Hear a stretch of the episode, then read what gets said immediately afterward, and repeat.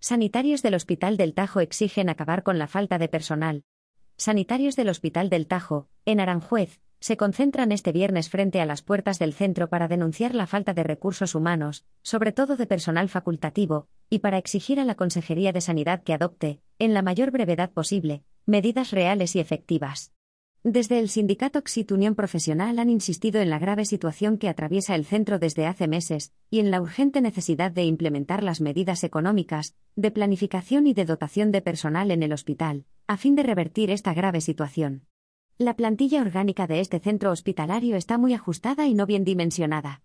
Así, las carencias de esta falta de plantilla repercuten diariamente en los trabajadores y pacientes, reiteran desde el sindicato, donde ya remitieron a principios de semana una carta al consejero trasladándole la situación.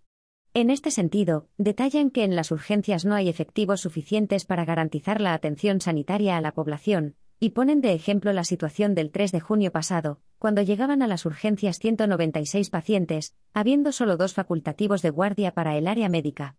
En el servicio de anatomía patológica denuncian que desde hace años solo cuenta con dos patólogos y dos técnicos especialistas en anatomía patológica, TEAP, por lo que con esta plantilla es imposible sacar a tiempo los diagnósticos de cáncer, teniendo casos con espera de cuatro y cinco meses para diagnóstico de malignidad.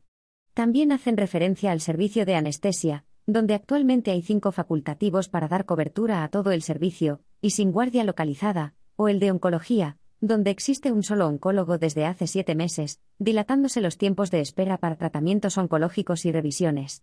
La Consejería de Sanidad ha de adoptar, en la mayor brevedad posible, medidas reales y efectivas, pues los profesionales se encuentran al borde del colapso, con claros síntomas de cansancio físico, psíquico y emocional, añaden desde el sindicato.